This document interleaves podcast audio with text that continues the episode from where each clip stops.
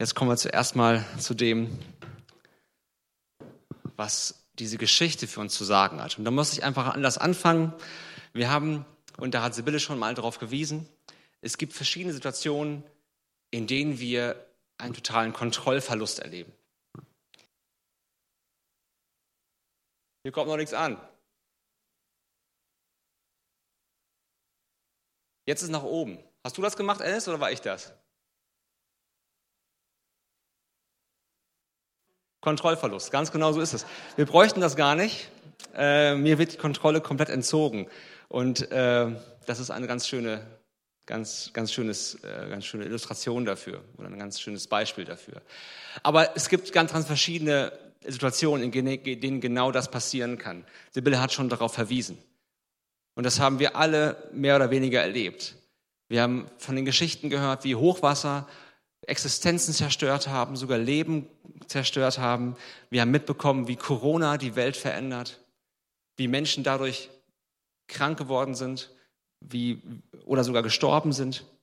Es gibt andere persönliche Beispiele, wie uns die Kontrolle entzogen wird, wo wir eventuell den, den Arbeitsplatz verlieren, wo wir die Beziehung oder irgendeine Beziehung verlieren oder äh, sie zerbricht. All das zieht uns den Boden unter den Füßen weg. Und das Thema der Predigt ist ja einfach Vertrauen. Das geht jetzt nicht, ne? Und die Frage ist, ob man Gott dann einfach vertrauen kann. Ist das so einfach? Und die Wahrheit ist, es ist alles andere als einfach, ihm einfach zu vertrauen. Tatsächlich ist es aber genau die Lösung, ihm einfach zu vertrauen. Und ich musste an meine Situation denken im Sommer 2019. Da war ich im Referendariat und ich war länger krankgeschrieben vorher gewesen. Ich hatte also eine lange Zeit, wo ich krank war und ich wusste nicht genau, okay, wie schaffe ich das überhaupt? Was habe ich überhaupt? Also viele äh, Ärzte wussten auch gar nicht, wie man mir jetzt genau helfen konnte. Und ich war da sehr, ich war, ich war da sehr verzweifelt, eine Stellen, Stellenweise tatsächlich. Und dann ging es mir lange Zeit auch dann nach langer Zeit wieder etwas besser. Und ich konnte wieder einsteigen zu arbeiten und konnte mein Referendariat zu Ende führen und hatte dann mein Abschlussexamen zu schreiben oder zu halten. Und ich war wirklich überfordert in dieser Situation, ähm, denn ich habe erstmal nur mit halber Kraft gearbeitet. Ich konnte also noch gar nicht so richtig vollständig körperlich fit sein und mich da reinbegeben. Es war also so, dass, dass die wichtigste Prüfung meines Lebens war. Da hingen fünf Jahre Studium, zwei Jahre Referendariat und die Existenz meiner ganzen Familie dran. Aber ich war in der körperlich schlechtesten Situation meines Lebens, um diese Prüfung überhaupt zu schaffen. Dazu kam noch, dass ich dann irgendwann der, im Laufe der Prüfungsvorbereitung angefangen habe, nicht mehr schlafen zu können. Also ich habe dann nicht, also ich habe dann mehrere, äh, so, so ein paar Wochen gehabt, wo ich jede Nacht nur so zwei bis drei Stunden geschlafen habe, wenn überhaupt. Ich habe immer wieder auch Nächte gehabt, wo ich gar nicht geschlafen habe. Und für die, die das schon mal erlebt haben, die wissen wahrscheinlich, einmal eine Nacht schlecht schlafen oder nicht schlafen, das kriegt man hin. Aber wenn das eine Sache ist, die ständig passiert, die über einen langen Zeitraum hinweg erfolgt, dann ist man total geschafft, ist man total gerädert und man weiß am nächsten Tag, wenn man nicht gut geschlafen hat, dann kann man nicht mehr so effektiv und produktiv arbeiten. Man ist unkonzentriert und kraftlos.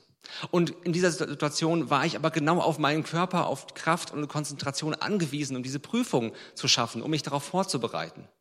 Tatsächlich ist es sogar so gewesen, in der Nacht unmittelbar vor der Prüfung, da habe ich auch kein einziges bisschen geschlafen.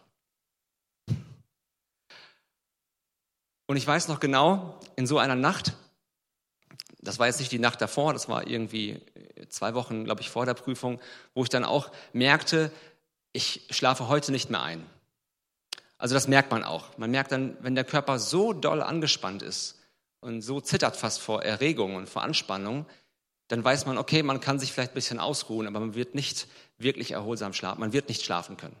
Das ist dann irgendwann so zwischen zwei und drei Uhr nachts, ist einem das dann klar, dass das nicht geht.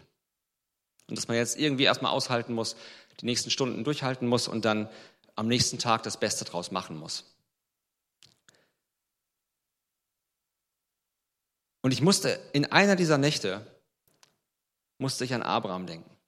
Musste ich an eben jenen Abraham denken, von dem wir jetzt gerade die Geschichte gehört haben.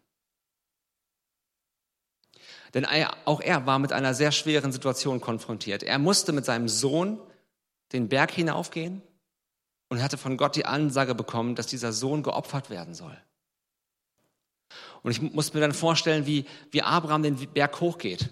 Ja? Er geht hoch und er weiß nicht, warum. Er weiß nicht, was das soll. Er weiß auch nicht, wie, der Aus, wie, wie Gott da einen Ausweg schaffen soll. Wie das ausgehen soll. Er hat keine Ahnung. Und er weiß, dass eine schlimme Situation auf ihn zukommt. Er mittendrin ist und es auch erstmal unmittelbar keinen Ausweg daraus gibt. Und trotzdem geht er. Und trotzdem vertraut er Gott. Auch wenn er nicht versteht, warum und wenn er auch nicht, auch, und auch wenn er nicht versteht, wie aus dieser Situation ein Ausweg geschaffen werden soll. Und ich glaube, es gibt solche Situationen, in denen wir wissen, wir sind da jetzt drin und wir kommen da auch nicht mehr raus. Das sind Situationen, die belasten und wir wissen, es wird jetzt unangenehm, es wird schlimm, es ist bereits schlimm und wir sehen erstmal menschlich gesehen keinen Ausweg daraus. Und wir haben keine Ahnung, wie das Ganze ausgehen wird. So ging es mir in, in vielen dieser Nächte, aber vor allem in dieser Nacht, als ich an Abraham denken musste. Ich wusste, ich habe eigentlich keine Kraft bis jetzt, ich werde keine Kraft haben für diese Prüfung. Ich werde nicht schlafen und ich werde wahrscheinlich die Nächte danach auch nicht schlafen können oder schlecht schlafen können.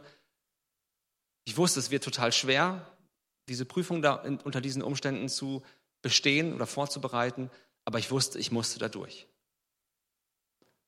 Und ich musste Gott vertrauen, auch wenn ich nicht sah, wie aus der Situation ein Ausweg geschaffen werden sollte. Und das ist genau das heutige Thema dass wir und wie wir in solchen oder ähnlichen Situationen einfach vertrauen können. Denn einfach Vertrauen ist alles andere als einfach. Wir werden dazu die biblische Geschichte von Abraham und Isaac lesen oder nochmal uns betrachten. Und ich werde ein bisschen auch aus meiner eigenen persönlichen Erfahrung erzählen.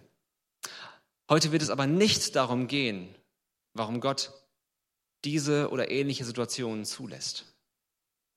Also die Frage, warum Gott Leid zulässt, ist ein ganz anderes, total, aber extrem wichtiges Thema. Darauf kann ich heute nicht eingehen. Da könnte ich gern was zu sagen, aber das wäre eine andere, eine andere Predigt. Heute geht es darum, wie können wir das ganz praktisch tun? Und was bedeutet Vertrauen eigentlich? Und ich habe folgende Dinge mit euch vor heute. Das sind die drei Fragen, die wir uns heute stellen wollen. Genau, das sind sie. Die erste Frage ist, was ist Vertrauen? Also wodurch zeichnet sich Vertrauen eigentlich aus? Die zweite Frage ist, warum Vertrauen? Also was ist die Grundlage für Vertrauen? Warum sollten wir das tun? Und dann am Ende die Frage, wie Vertrauen? Wie mache ich das ganz praktisch, ganz konkret? Fangen wir an mit dem ersten Punkt. Was ist Vertrauen? Vertrauen ist im Wesentlichen loslassen. Vertrauen ist loslassen. Und damit war es, das war es eigentlich schon. Das Loslassen von eigenen äh, Plänen und Vorstellungen. Jeder von uns hat solche Vorstellungen und Pläne, wie sein Leben zu laufen hat. Sein oder ihr Leben sein sollte. Und jeder von uns erlebt, dass die Realität mit unseren Vorstellungen nicht übereinstimmt.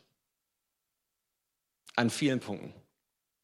Und es kommt ganz einfach zum Punkt, wo wir Gott vertrauen müssen und unsere eigenen Pläne und Vorstellungen loslassen müssen.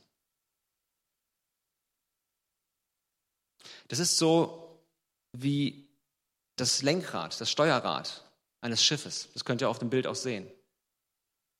Wenn so ein Sturm kommt, dann hat man, und ich hoffe, ich erzähle jetzt keinen Quatsch, Martin und Reinhold Saal, falls ihr zusehen solltet, korrigiert mich gerne per E-Mail oder so.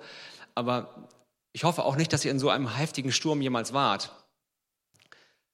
Aber soweit ich weiß, ist es so, dass man in einem heftigen, starken Sturm keine Chance mehr hat, als das Ruder, als das Steuerrad, meine ich, loszulassen.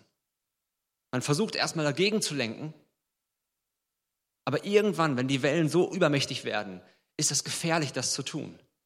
Weil wenn man mit Druck auf das Steuerrad dann reagiert, Gefahr besteht, dass das Ruder bricht. Und man dann ganz auch für die Zukunft dann steuerlos wäre. Im heftigen Sturm haben wir keine andere Möglichkeit, als das Steuerrad loszulassen, als das Boot dem der See zu übergeben, weil wir nicht mehr steuern können, weil es auch keinen Sinn mehr macht im Sturm, wenn das Boot von der einen Seite zur anderen geschaukelt wird, überhaupt irgendwas zu, in der Hand halten zu wollen. Wir müssen die Kontrolle losgeben, loslassen. Und so ähnlich ist es auch in unserem Leben. Manchmal sind wir in Situationen des Sturms, in denen wir keine Kontrolle mehr haben, in denen wir das Steuerrad nicht mehr festhalten können und wo wir es loslassen müssen. Und falls ihr mit dieser Metapher des Steuerrades und des Bootes nichts anfangen könnt, ähm, ich habe vor allem für die jüngeren Zuschauer was anderes mitgebracht. Äh, und zwar ist das hier mein Controller für die PlayStation 4. Wir müssen unseren Controller abgeben. Wir müssen die Steuerung abgeben. Eine andere Möglichkeit haben wir in diesen Situationen nicht. Und das sehen wir auch bei Abraham. Abraham und Sarah, seine Frau, waren kinderlos. Und das war ein großes Problem für sie. Und als die beiden sehr alt waren, also Abraham war 75 Jahre alt, Sarah war 65 Jahre alt, da kommt Gott mit einem Versprechen. Und er verspricht ihm Folgendes, und das steht in 1. Mose 12, die Verse 1 bis 3. Da steht, der Herr sagte zu Abraham, verlass deine Heimat, deine Verwandtschaft, dein Elternhaus. Zieh in das Land, das ich dir zeigen werde. Ich werde dich zum Stammvater eines großen Volkes machen. Ich werde dich segnen und deinen Namen überall berühmt machen. Du wirst für viele Menschen ein Segen sein. Wer dir Gutes wünscht, den werde ich segnen. Und wer dir Böses wünscht, den werde ich verfluchen. Durch dich sollen alle Völker der Erde gesegnet werden. Hier wird ihm also das Unmögliche versprochen. Abraham und Sarah sind eigentlich unfruchtbar, sind noch eigentlicher, viel zu alt, um Kinder zu bekommen. Und dann verspricht Gott ihm hier das Unmögliche, nämlich dass diese Personen einen Nachkommen haben werden oder viele Nachkommen haben werden. Dass diese Nachkommen so wichtig sein werden, dass durch sie sogar die ganze Erde gesegnet werden wird. Und mehrmals bekräftigt Gott diese Verheißung sogar im weiteren Verlauf von Abrahams Leben. Trotzdem ist es so, dass Abraham noch 25 Jahre warten muss. 25 Jahre, das ist total lange. Da war 1996. Ja? Ich habe total, ich habe schon längst vergessen, was 1996 war. Und so lange musste er noch warten, bis sein Sohn Isaak tatsächlich geboren werden sollte.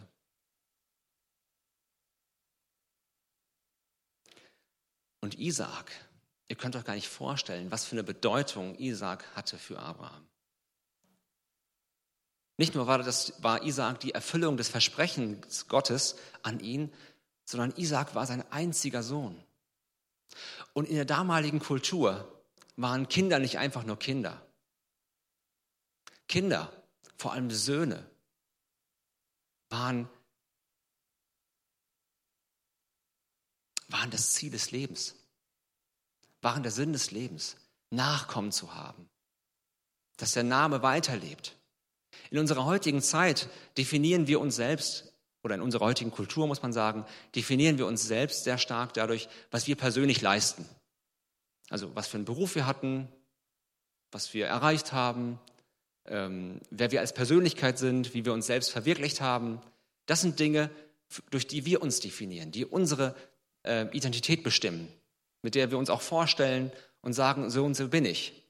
In anderen Kulturen, heute noch, aber damals war es ganz konkret so, im alten Vorderen Orient, als Abraham gelebt hat, da ging es gar nicht darum, wer, wer du bist oder was du geleistet hast, sondern es geht, ging darum, zu wem du gehörst, welch, welche Familie du hast, zu welcher Sippe du gehörst, zu welchem Stamm.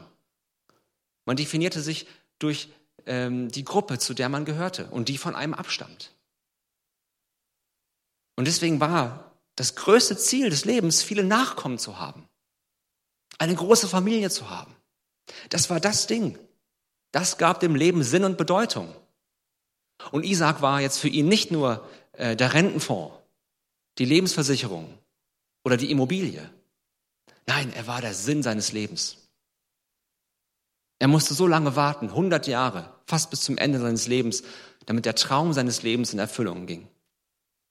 Er war, Isaac war das größte und wichtigste Statussymbol, das Abraham kannte. Und jetzt sollte Abraham ihn töten.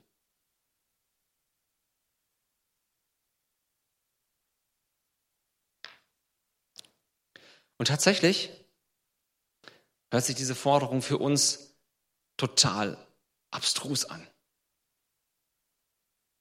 Unmenschlich. Wie kann Abraham auf so etwas hören? Aber tatsächlich ergab diese Forderung für Abraham Sinn. Da muss ich ganz kurz was erklären. Im Alten Testament wird mehrfach betont, dass aufgrund der Sünde des Volkes, aufgrund der Sünden der Familien, der Dinge, wo wir Menschen eben nicht das tun, was wir tun sollten, wo wir nicht Gottes Standard, Standard entsprechen, wo wir uns selbst und anderen schaden. Und das ist das, was Sünde bedeutet. Aufgrund dieser Sünde ist das Leben der Erstgeborenen aller Familien verwirkt. Als Strafe für die Sünde der Familie. Und nur durch ein stellvertretendes Opfer, ein Opfertier, das geopfert wird, durften die Erstgeborenen, durfte jeder Erstgeborene der Familie leben.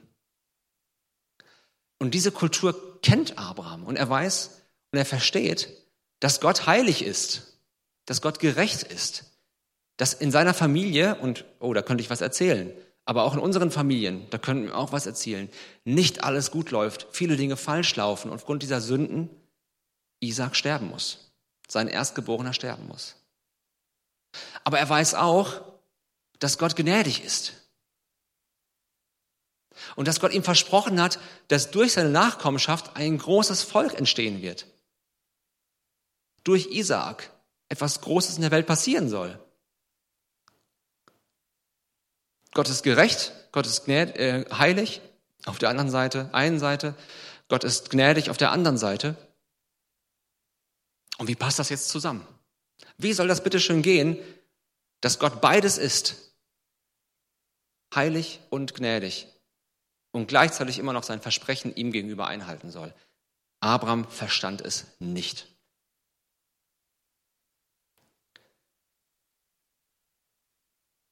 Er sah keinen Ausweg. Und dennoch vertraute er. Und er ließ los auch wenn er es nicht verstand. Vertrauen ist loslassen. Und es sind nicht nur unsere eigenen Pläne, die wir loslassen müssen, sondern es sind mehr als das. Es sind die Grundlagen unserer Identität. Es sind die Grundlagen dessen, was wir von uns selbst glauben. Das Problem ist, wir lassen nicht nur einfach irgendwelche Vorstellungen los oder müssen irgendwelche Ideen loslassen, die wir uns mal irgendwie überlegt haben. Nein, es sind Dinge, von denen wir glauben, wenn ich dieses oder jenes habe, dann bin ich wer. Oder wenn ich dieses oder jenes bin, dann bin ich okay. Und dann bin ich richtig. Oder bei Abraham ist es so, wenn ich einen männlichen Nachkommen habe, dann bin ich okay. Dann bin ich, dann bin ich wert, dann bin ich wertgeschätzt. Und dann hat mein Leben Sinn und Bedeutung. Und diese Dinge sind es, die wegbrechen, die wir loslassen müssen. Ich gebe euch ein paar Beispiele. Vielleicht bist du ein Elternteil, das sich voll und ganz in die Erziehung deiner Kinder investiert. Und das ist etwas Gutes. Aber vielleicht ist es auch so, dass dein Selbstwert voll und ganz davon abhängt, dass du ein guter Vater oder eine gute Mutter bist. Wenn jetzt aber deine Kinder auf Abwege geraten oder Schwierigkeiten haben, bricht das alles zusammen. Oder wenn du ein Workaholic bist, dann lebst du nur für den Erfolg und für deine Arbeit und genießt die finanziellen Möglichkeiten, die sich dir dadurch bieten. Und die Frage ist, wenn du jetzt deinen Job verlierst oder der Erfolg ausbleibt, dann verlierst du gleichzeitig auch den Grund, warum du jeden Morgen aufstehst.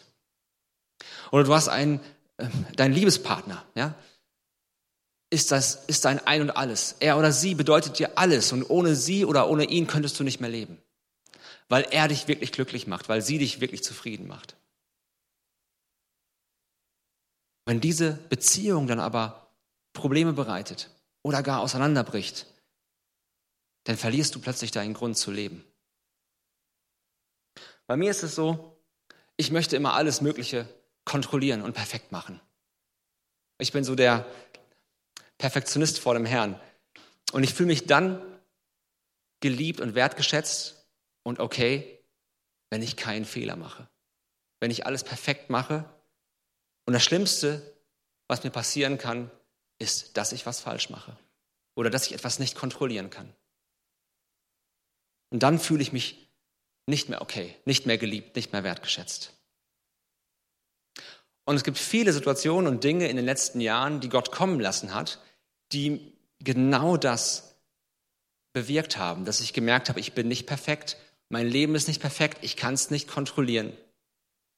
Und die Grundlage meiner Identität, mein Lebensfundament geriet ins Wanken. Und wir wollen uns mal, oder ich bitte euch, mich nicht misszuverstehen, das sind an sich gute Dinge, von denen ich jetzt gesprochen habe. Das sind keine falschen Sachen, Eltern, gute Eltern zu sein kein, äh, oder Fehler vermeiden zu wollen, einen Liebespartner zu haben, im Erfolg im Beruf zu haben. Das sind gute Dinge. Das Problem ist nur, dass wir sie zu ultimativen Dingen machen.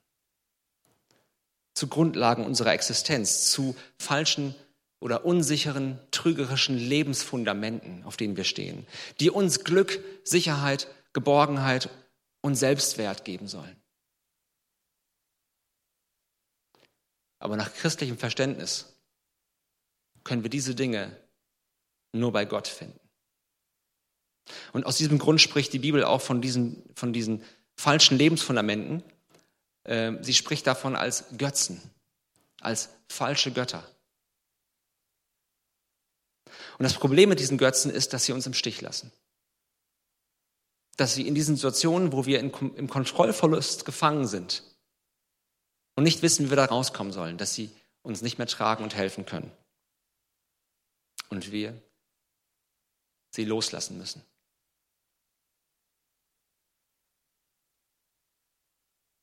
Loslassen.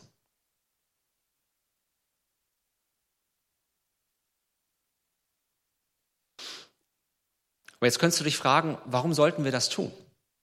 Loslassen. Warum Vertrauen? Und es gibt zwei Gründe. Die beiden seht ihr schon da. Der erste Grund ist, Gott liebt dich. Wie kann das jetzt sein? Es hörte sich bis jetzt nicht so an, dass das so ein liebevoller, bewusster und guter Umgang Gottes mit uns sein könnte. Aber tatsächlich ist es so, dass das, was geschieht, aus Liebe geschieht. Manchmal muss Gott uns Dinge wegnehmen, weil wir übertreiben, weil sie uns zu wichtig sind, weil sie für uns zu Herzensberuhigern, zu Lebensfundamenten werden, die uns irgendwann im Stich lassen. Eltern, die ihre Kinder oder die ihren Wert nur aus Kindern schöpfen, werden zu Helikoptereltern. Und das schadet sowohl den Kindern selbst als auch der Beziehung zwischen Eltern und Kind. Workaholics, die sich für ihren Beruf aufreiben, die opfern ihre Gesundheit und ihre Beziehungen auf dem Altar des Geldes und gehen daran zugrunde. Kein romantischer Partner, kein Liebespartner der Welt kann dich glücklich machen und diese Erwartungen erfüllen, dich vollständig zufrieden und glücklich und, und, und wertgeschätzt fühlen zu lassen. An diesen Erwartungen zerbricht jede Beziehung oder zerbricht jedes Idealbild von Partner. Kein Mensch kann das erfüllen. Und auch Perfektionisten werden immer ein Haar in der Suppe finden. Und sie werden immer, nee, sie werden niemals sich selbst oder anderen etwas gönnen. Vertraut mir, ich weiß da, wovon ich rede. Und all das ist Liebe, wenn Gott uns das wegnimmt. Weil es uns sonst schaden würde. Weil wir damit nicht umgehen können. Weil wir gute Dinge nehmen und sie zu ultimativen Dingen machen und uns daran festhalten, unsere Identität, unsere Seele daran klammern. Aber ich will auch nichts schönreden. Es fühlt sich an wie Sterben. Es ist ein innerer Tod, diese Dinge loszulassen. Weil unser Herz sich so daran gewöhnt hat, weil es so viele von unserem Herzen, äh, von unserem inneren Wert ausmacht. Und weil wir uns fühlen, ohne das, ohne dieses, könnte ich nicht mehr leben. Und es ist Sterben. Es fühlt sich an wie Sterben. Und manchmal fühlt sich etwas an wie Sterben, obwohl es eigentlich Gott ist, der uns rettet. Das ist bei Abraham ganz genauso. Er musste Isaak loslassen. Aber warum musste eigentlich Isaak am Ende gar nicht sterben? Denn schließlich war die Sünde, seine eigene Sünde, auch die Sünde der Familie, immer noch da. Und Gott sagt dann aber nein. Ich habe gesehen, du hättest deinen Sohn für mich geopfert. Jetzt weiß ich, dass du ganz, dass du mich ganz liebst, dass du ganz mir ergeben bist. Und dann opfert Abraham stellvertretend für Isaak einen Widder, den er dort findet und der sich mit seinem Geweih im Gestrüpp äh, verfangen hat. Ist der Widder jetzt die Lösung? Nein. Der Widder, der stellvertretend für Isaac geopfert wird, ist nur ein Platzhalter. Den Widder könnt ihr auch auf dem Bild sehen. In Wirklichkeit ist es so, dass viele Jahre später ein anderer Vater seinen einzigen Sohn loslassen musste, damit dieser für die Sünde der Menschen stirbt.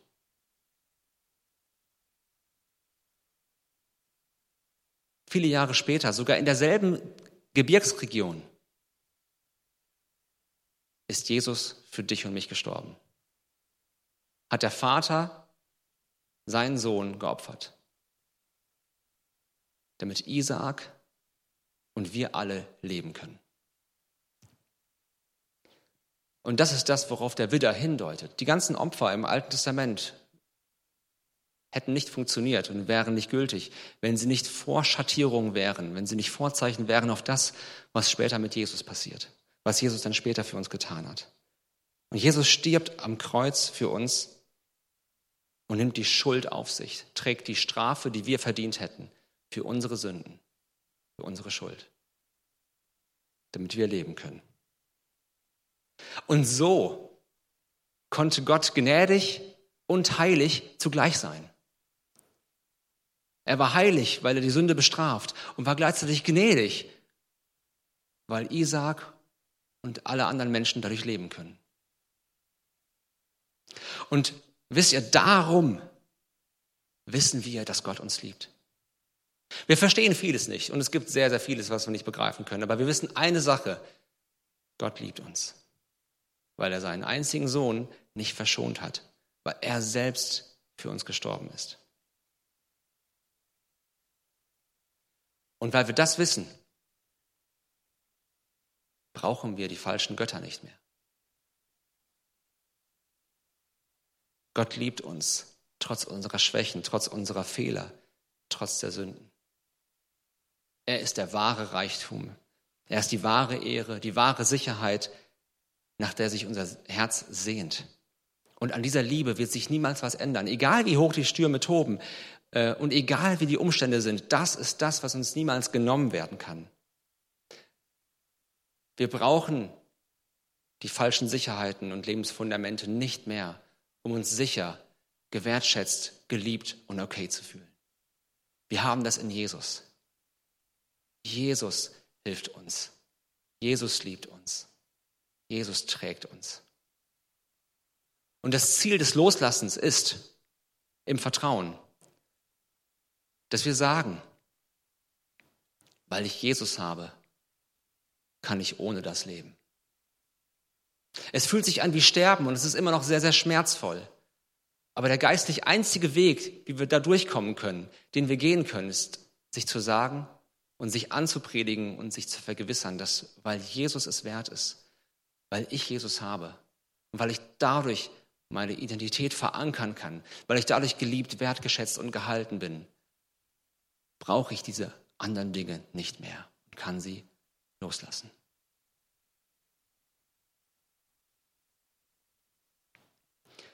Der zweite Punkt, warum wir Gott vertrauen können, und den kann ich nur ganz kurz machen. Da könnte man noch mehr erzählen, aber äh, der zweite Punkt ist, Gott hat einen guten Plan. Und das können wir sogar sehen im Text selbst. Da sagt Abraham nämlich Folgendes, das steht in 1. Mose 22, die Verse 7 bis 8, da steht dann, Vater, fragte Isaac. Ja, mein Sohn, antwortete Abraham. Feuer und Holz haben wir, aber wo ist das Lamm für das Opfer? Gott wird schon für ein Opferlamm sorgen, mein Sohn. So gingen die beiden miteinander weiter. Abraham sagt hier, und er weiß genau, was kommt, sie sind auf dem Weg zum Berg. Isaak stellt diese ziemlich kluge Frage und er sagt dann, Gott wird schon für ein Opferlamm sorgen. Mit anderen Worten, Gott wird sich schon darum kümmern. Abraham wusste nicht, wie Gott diese Situation, diesen scheinbaren Widerspruch auflösen würde. Aber er vertraute, dass Gott wusste, was er tut und dass er irgendeine Lösung schaffen wird, auch wenn er die selbst noch nicht sieht. Und er hat damit tatsächlich das angewendet und praktisch durchgezogen, was Paulus später im Römerbrief schreibt. Da lesen wir dann in Römer 8, Vers 28, eines aber wissen wir, alles trägt zum Besten derer bei, die Gott lieben. Sie sind ja in Übereinstimmung mit seinem Plan berufen. Und Abraham wusste, Gott hat einen Plan. Ich verstehe diesen Plan oft nicht. Manchmal verstehen wir ihn vielleicht in der Rückschau, oft gar nicht. Und das, was Gott tut, dient zum Besten, dient zum Guten. Auf welche Weise das aber zum Guten dienen soll, das zu verstehen, bin ich nicht in der Lage. In der Situation erstmal gar nicht und in diesem Leben vielleicht auch überhaupt gar nicht. Manches erkennt man in der Rückschau. Ich kann bei manchen Punkten sagen, ja, ich kann es gut verstehen und ich bin im Nachhinein froh darüber. Manches verstehe ich auch nicht. Und manches hat sich in meinem Leben auch noch nicht aufgelöst und wird sich vielleicht auch noch nicht auflösen. Aber der Punkt ist, dass wir Gott einen Vertrauensvorschuss geben müssen. Wir müssen ihm einen Vertrauensvorschuss geben, weil wir wissen, dass er uns liebt und dass er einen guten Plan hat. Und weil wir selbst nicht Gott sind, weil wir das eben nicht verstehen können alles. 2019 ist für mich ganz gut ausgegangen. Also ich habe unter ganz vielen Schwierigkeiten tatsächlich die Prüfung bestanden. Sonst wäre ich nicht Lehrer geworden. Mann, das war so ein Kampf. Das war unglaublich. Und ich habe die Prüfung geschafft. Ich bin danach tatsächlich auch wieder ganz gesund geworden. Also ganz belastbar. Ähm, das war dann so ein Prozess von vielen Wochen und dann ging es wieder auch echt gut und ich war, ähm, wenn man das so sagen kann, ganz der Alte. Dabei blieb es nicht. Also wir haben als Familie vorher, aber auch dann nachher noch ganz viele andere Sachen erlebt. Ein Beispiel wäre, wir hatten dann letztes Jahr fiel uns einfach überraschenderweise ein Haus vor die Füße. Also die Möglichkeit, ein Haus zu bauen. Und das äh, für alle, die sich in irgendeiner Weise mit Immobilien auskennen oder wissen, was passiert, wenn man eine Immobilie sucht heutzutage, dann wisst ihr, dass allein das Angebot einer Immobilie einem Wunder gleichkommt. Ja? Noch dazu hatte ich noch keine feste Stelle und äh, das war für uns eine Gelegenheit, wo das erstmal so aussah, als würde alles funktionieren und klappen. Und wir fühlten uns unglaublich beschenkt, bis dann jetzt Anfang diesen Jahres die Finanzierung komplett platzte. Und wir dann erstmal gar nicht wussten, was wir machen sollten. Und erstmal gab es gar keinen Ausweg. Und wir, es folgt dann ganz, ganz viele, weil wir hatten schon unterschrieben alles, ne? wir hatten alles schon dingfest gemacht und wir planten auch schon und plötzlich fehlte das Geld, um das zu bezahlen. Und äh, das hat auch damit zu tun gehabt, dass ich eben noch keine feste Stelle hatte, sondern immer noch auf Vertretungslehrerbasis arbeitete. Und dann haben wir lange gewartet und geguckt, was passiert. Wir haben sehr, sehr viele Möglichkeiten versucht, die dann sich als, ähm, oder wo die Türen dann zu, zufielen. Und wir haben einfach weitergemacht. Und mir ging es in der Zeit nicht so gut. Und äh, letzten Endes haben wir dann doch eine Möglichkeit gefunden, dass wir die Finanzierung hinkriegen. Und das war ein unglaubliches Geschenk. Aber das war lange Zeit nicht klar. Und wir haben uns schon äh, innerlich habe ich mich auf jeden Fall schon vom Haus verabschiedet und habe gesagt, okay, ich lasse es los. Ich habe dann tatsächlich sogar, ähm, nachdem das mit dem Haus geklappt hat, habe ich tatsächlich auch eine feste Stelle bekommen, jetzt nach dem Sommer, wo ich auch unglaublich für dankbar war. Also viele Sachen, die noch vor einem halben Jahr unklar waren, haben sich dann wirklich großartig und gut entwickelt. Anders als ich das wollte, anders als ich das mir vorgestellt habe, aber nach langem Zittern und Bibbern total ähm, total gut. Wir fühlen uns wirklich beschenkt. Aber wer uns kennt, der weiß, dass von solchen Geschichten noch viel mehr zu holen ist und dass wir mit vielen Dingen auch noch nicht durch sind und noch nicht wissen und ich auch noch nicht weiß, wie der Ausweg da sein soll, wo es weitergeht. Der Punkt ist für mich aber, in allen diesen Situationen, die ich dann hatte, oder in, in vielen Situationen, in denen ich hatte, die, die ich da hatte, da fühlte sich für mich das Leben an wie ein Scherbenhaufen. Das kommt natürlich dazu, dass ich ein Perfektionist bin und wenn ein paar Dinge, was heißt ein paar Dinge, wenn einige Dinge schieflaufen, dann fühlt sich das für mich alles falsch an, alles so schlecht, weil ich das Gefühl hatte, nichts kann ich kontrollieren und mein Leben ist eben nicht so, wie es meinen idealen Vorstellungen entsprach. Und das, das, das knackste meinen empfindlichen Punkt. Unglaublich stark. Und ich habe ihm dann, ich habe dann Gott gesagt, Gott, Jesus, dieses Leben, diese ganze Situation, die fühlt sich für mich an wie ein Scherbenhaufen. Hässlich, kaputt, überhaupt nicht attraktiv. Aber ich gebe es dir. Ich gebe es dir, weil ich weiß, dass du aus Scherben ein Mosaik machen kannst. Und wenn ihr das Bild seht, dann seht ihr, dass es ein Mosaik ist. Das Mosaik das besteht aus Scherben. Es muss erst was zerbrochen werden, bevor ein Mosaik angesetzt werden kann.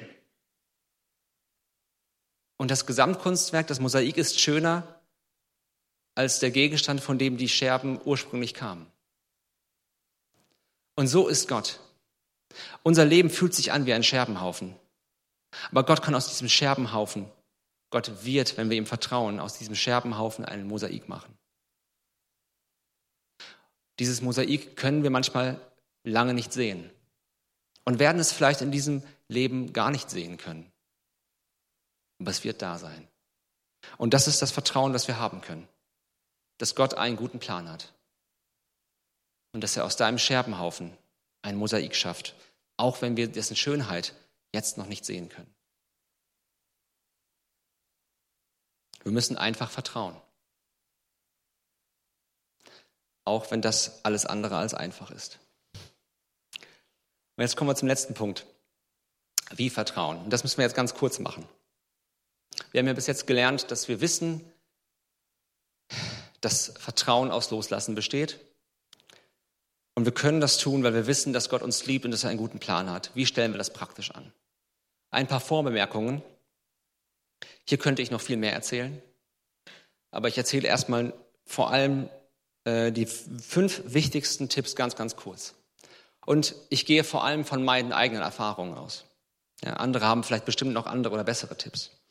Und eine andere Vorbemerkung ist, es ist so wie Tabletten nehmen. Es ist so, als würden wir Medizin nehmen, auf regelmäßiger Basis. Wir brauchen diese Medizin langfristig, um wirklich gesund zu werden, um wirklich besser zu werden. Unser Herz ist voll von Misstrauen. Und wir haben sehr wenig Vertrauen. Und es ist normal, dass es dauert, bis das bei uns ankommt. Und es ist auch normal, dass wir immer wieder Rückfälle erleiden, Rückschläge, wo immer dieselben Themen und Probleme wieder auf unseren emotionalen Tisch kommen. Völlig in Ordnung, völlig normal. Und so wie wir diese Tabletten, so wie wir Tabletten, also echte Medizin, am besten mit Wasser einnehmen und mit Wasser, mit Wasser runterspülen, so sollten wir diese Tabletten, die ich euch jetzt vorstelle, am besten im Gebet einnehmen. Im Gebet wirken sie am besten. Und im Gebet kann Gott unser Herz verändern und prägen. Und es ist dann oft so wie eine Predigt zu einem selbst. Alles klar. Erster, erste Tablette. Triff eine Entscheidung. Es ist oft eine Entscheidung ob du vertrauen möchtest oder nicht, ob du loslassen möchtest oder nicht. Und es kommt der Punkt, wo du dich entscheiden musst. Und diese Entscheidung immer wieder im Gebet aussprechen musst. Gegenüber Gott, aber letzten Endes auch gegenüber dir selbst. Zweitens, lass Gefühle zu. Gott hält das aus, wenn wir ihm richtig unsere Meinung sagen. Die Bibel fordert uns sogar dazu auf, genau das zu tun. Und indem wir unsere Gefühle rauslassen, indem wir dieses Gefühl des Sterbens nicht nur in uns hineinfressen, sondern auch wirklich Gott hinlegen, kann Gott unserem Herzen arbeiten, und uns verändern. Und ich bin ganz oft bei uns in der Nähe im Wald, bin ich ganz oft betend und schreiend umhergelaufen und ging erleichtert und im Frieden wieder zurück. So nach einer Stunde oder so. Oder auch länger. Und ich hoffte immer, dass mich keiner sieht. Ja. Der dritte Punkt, stoppe Gedanken. Gedanken können anders als Gefühle. Gefühle sind da und müssen ernst genommen werden und dürfen ernst genommen werden. Aber Gedanken ähm, sind manchmal schädlich, sind manchmal zerstörerisch. Und wir brauchen nicht jeden Gedanken zulassen. Und wenn, das, das klappt nicht immer, aber wenn es geht, dann müssen wir zu schädlichen, zerstörerischen Gedanken, zu Gedanken des Misstrauens und der Selbstzerstörung Halt und Stopp sagen. Denn die brauchen wir nicht. Vierte Tablette, opfere deine Götzen. Wir müssen die Dinge tatsächlich aktiv abgeben, aktiv losgeben. Gott sagen, du kannst das haben. Gottes bekennen, ich brauche das nicht mehr, weil ich dich habe. Und auch wenn das ähm, im Leben manchmal gar nicht so, noch gar nicht der Fall ist, so ist das Bekenntnis dessen, so ist das Aussprechen im Gebet ein Schritt in diese Richtung. Loslassen. Auf dem Altar des Gebets opfern. Und der fünfte Punkt ist, erinnere dich. Die fünfte Tablette. Erinnere dich daran, halte dir im Gebet vor Augen, dass Gott dich liebt, dass er einen guten Plan hat. Halte dir im Gebet vor Augen, wo Gott dir schon mal geholfen hat, wo Gott auch mal eingegriffen hat in der Vergangenheit deines Lebens. Denn oft vergessen wir das. Und danke dafür. Und so können wir es schaffen, einfach zu vertrauen. Wir werden gleich das Abendmahl feiern. Sibylle hat schon gesagt, dass wir gleich in der Zeit des Instrumentals uns jeder mit so einem ähm, Set hier ausstatten, aber es noch nicht zusammen und dann zusammen einnehmen werden, wenn wir dann dazu aufgefordert werden. Und im Abendmahl können wir dieses Vertrauen ausdrücken, ausdrücken. Du kannst das Abendmahl verwenden, um Gott zu begegnen und Gott dieses Vertrauen auszusprechen. Dass du nicht nur in dieser Situation, in der du jetzt steckst, auf ihn angewiesen bist und ihm in Kontrollverlust dein Steuerrad abgibst, sondern auch für dein ganzes Leben. Dass er dein Leben in der Hand hält und dass er für deine Sünden gestorben ist, für dich auferstanden ist und dass du dadurch zu Gott kommen kannst. Und vielleicht ist es so, dass äh, du zum ersten Mal oder seit langem wieder Jesus dieses Vertrauen aussprechen möchtest. Vielleicht in der jetzigen Situation, in der du konkret bist, vielleicht aber auch grundsätzlich für dein ganzes Leben. Dass du merkst, ich habe Schuld, ich habe Dinge, die mich, die, die, die mich und andere zerstören. Ich brauche diese Beziehung zu Jesus, weil ich auch mein Leben immer auf falsche Fundamente setze und gebaut habe. Vielleicht möchtest du das ganze Leben Jesus anvertrauen. Egal wo du bist, ob das jetzt zum ersten Mal oder seit langem wieder, ob es dein ganzes Leben oder eine einzelne Situation ist, ich lade dich ein, wenn du möchtest, das Gebet, das ich jetzt gleich formuliere, mitzusprechen. Und im Anschluss werden wir dann das Abendmahl feiern. Lieber Jesus, es gibt so viele Situationen in meinem Leben, die sind schwer, die sind hart. Und es fällt mir so schwer, dir zu vertrauen. Aber ich danke dir, dass du mich liebst, dass du einen guten Plan hast mit mir. Und hilf mir, dir zu vertrauen und das loszulassen, woran ich mich krampfhaft festhalte. Jesus, danke, dass du deine Liebe am Kreuz für mich bewiesen hast, dass du für die Schuld, die ich auf mich gelegt habe, gestorben bist. Und ich möchte heute dir vertrauen, auf dich vertrauen. Nicht nur in den Situationen, in denen ich jetzt gerade stecke, sondern mit meinem ganzen Leben. Auch mit meinem Leben nach dem Tod. Und Jesus, wir danken dir, dass du vertrauenswürdig bist. Amen.